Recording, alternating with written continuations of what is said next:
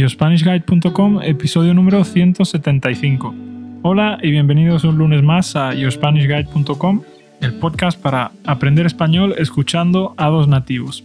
Mi nombre es David, yo soy profe de español en mi propia academia y conmigo está María, que es psicóloga y también es mi novia. Hola María, buenos días. Hola. Feliz lunes, ¿cómo estás? Muy bien. Bueno, ¿de qué vamos a hablar hoy? Hoy vamos a hablar de las bodas en España. Eso es. Y bueno, si la gente quiere leer la transcripción, ¿a dónde tiene que ir? A yourspanishguide.com. ¿Y cuánto cuesta eh, al mes? 10 euros al mes. Eso es, y así me ayudáis a pagar las facturas, ¿vale?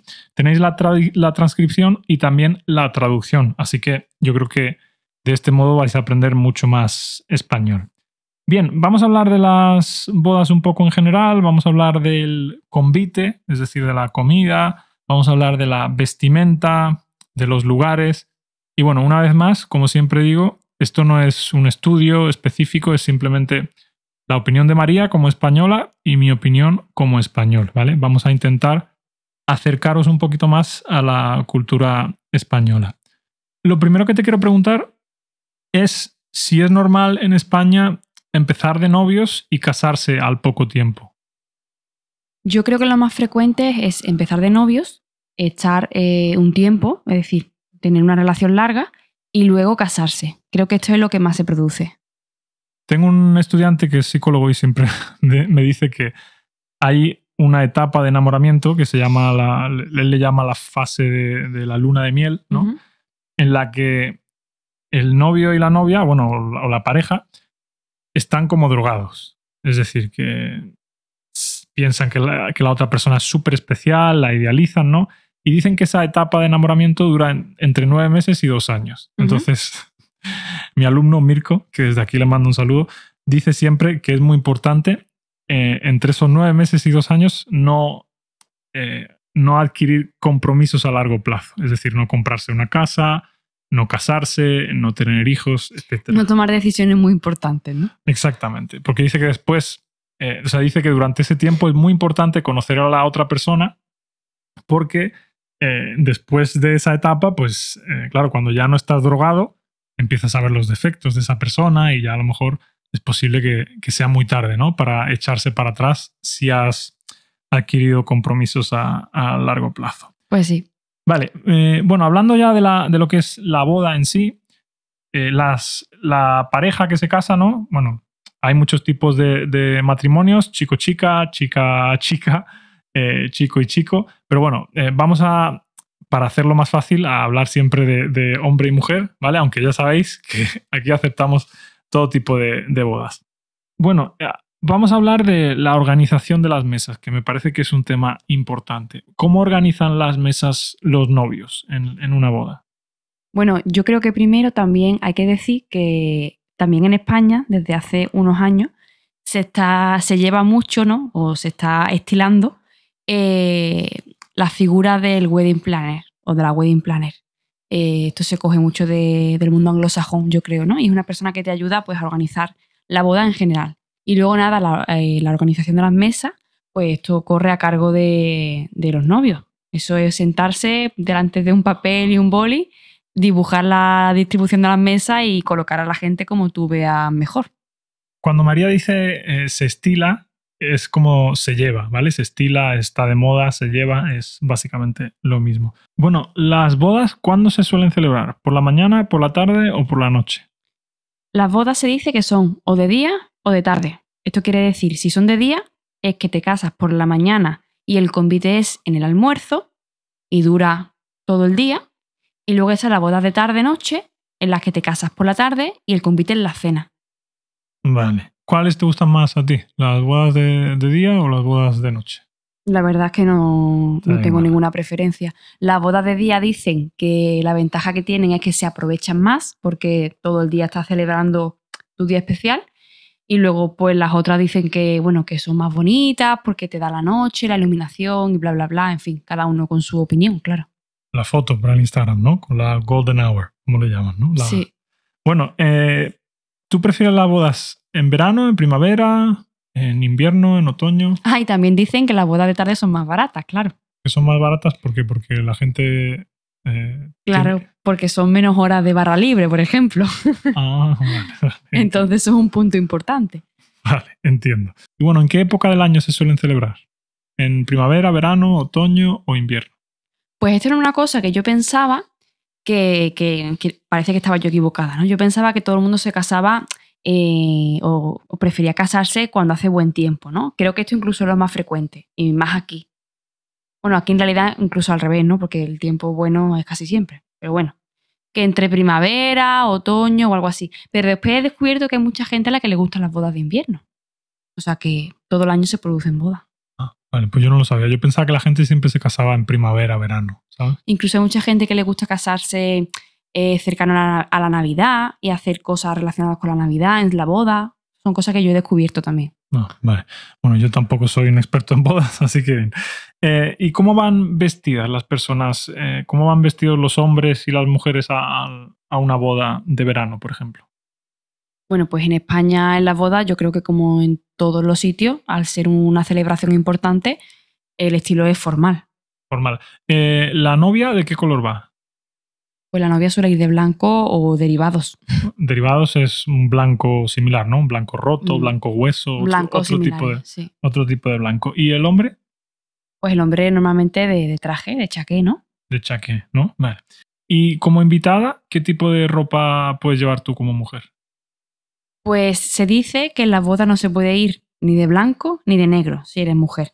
O sea, no puedes ir de blanco porque como que eclipsas a la novia o se te confunde con la novia. No se puede ir de blanco en una boda.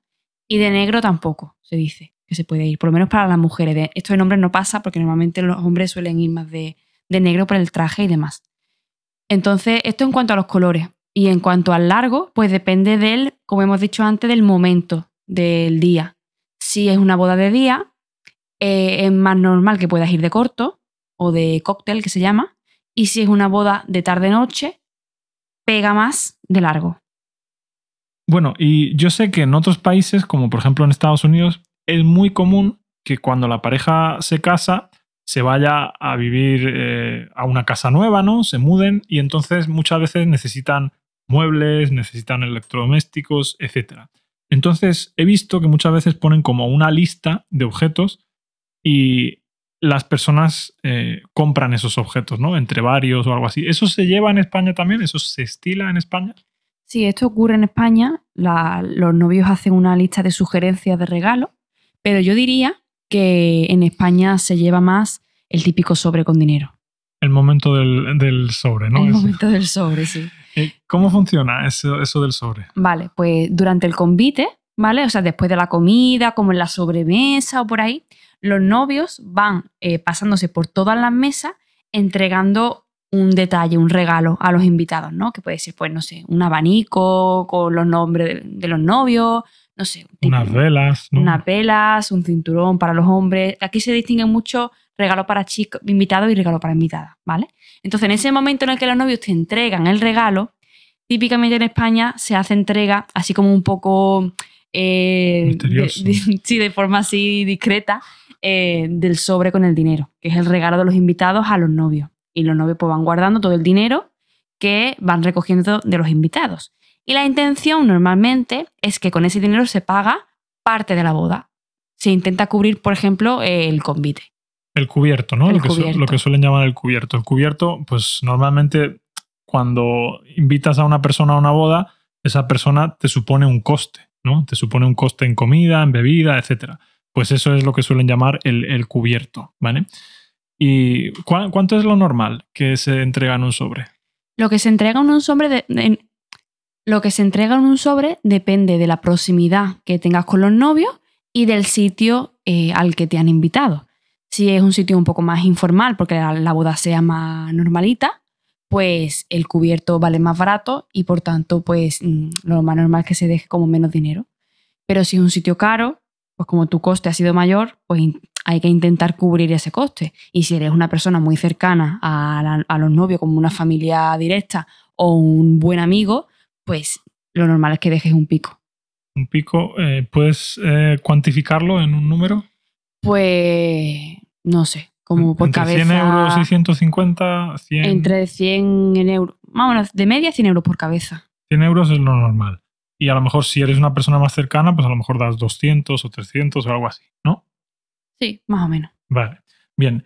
Entonces es un poco un marrón, ¿no? Cuando te invitan a una boda, porque si te invitan a dos o tres bodas en verano, pues tienes que pagar eh, los sobres de esas dos o tres bodas, tienes que gastarte dinero en, en ropa, ¿no? En- Sí, hombre, la verdad que las bodas siempre son también un, gasto, ¿no? Para el invitado, sí. A un ver, un, merece, un marrón. merece la. En realidad es un momento bonito porque en- te importan las personas que se casan, pero si es una boda por compromiso, que una persona que no conoce mucho, es un poco marrón, la verdad. Es un marrón. Bueno, un marrón es como una, un problema o una situación problemática, ¿vale? Cuando decimos un marrón, el marrón es el color, ¿vale? Pero bueno, como es el color de la mierda, pues eh, por eso se dice que un marrón es un problema o una situación eh, problemática. ¿El novio puede ver a la novia antes de estar en el altar? En teoría no. En teoría no, ¿no? Vale. ¿Y quién lleva al altar a la novia? El padre de la novia. El padre de la novia, ¿no? ¿Y, qui- Comúnmente sí. ¿Y quién lleva al altar al novio? La madre del novio. La madre del novio. La madrina, la madre del novio, el padrino, el padre de la novia. ¿Son más comunes las bodas por la iglesia o por lo civil aquí en España? 50-50. 50-50, Sí. ¿no? Vale, total. ¿Y eso del arroz se hace, lo de tirar arroz cuando salen de la, de la iglesia? Sí, se tira arroz cuando salen de la iglesia. Y si no es una boda en una iglesia, ¿se tira otro tipo de cosa? Se tira arroz también. Se El- tira arroz. Sí, Yo he visto también que tiran flores, ¿no? A veces, pero junto con el arroz. junto con el Sí. arroz. Vale. Y bueno, cuando ya terminan de casarse, hay un baile, ¿no? ¿Quién inicia el baile? Después de casarse, en realidad después de comer. Es como después de. O sea, se casan, entran, se entra al convite, llegan los novios, se comen, se hace la entrega del regalito, se entrega el sobre y luego con la celebración, antes del baile de desmadre, digamos, pues está el baile romántico de los novios. Vale, a mí me daría un poco de vergüenza eso, la verdad. Y bueno, tampoco me gusta el hecho de que en las bodas tengas que ir con un traje, porque en España, y en concreto en Málaga en verano, hace muchísimo calor. Y eso de ir con un traje en agosto a mí me parece algo absurdo, de verdad. Si alguien me invita a una boda, por favor, que sea una boda en la playa, vestido de blanco, con ropa fresquita. Odio las bodas así eh, protocolarias, no me gustan. Oye, he pensado que he dicho antes de desmadre, ¿no? A lo mejor tienes que explicar qué es eso. Bueno, un desmadre pues es como, como una revolución, ¿no? Como cuando la gente eh, ya eh, pierde la formalidad, ¿no? Yo diría que eso es el desmadre. Y bueno, creo que lo vamos a dejar aquí, es suficiente. Ya hemos hablado un poco de las bodas. Muchísimas gracias por escucharnos. Si queréis leer la transcripción de este y los demás episodios, ya sabéis que lo podéis hacer por solo 10 euros al mes en yourspanishguide.com. Y bueno, mañana vamos a seguir con la segunda parte de cómo no perder el interés en una relación larga. Me habéis dicho que os ha gustado el episodio, así que mañana vamos a seguir con la segunda parte. Hasta entonces, que tengáis muy buen día. Y muchas gracias, María, a ti por venir. Un placer. Adiós.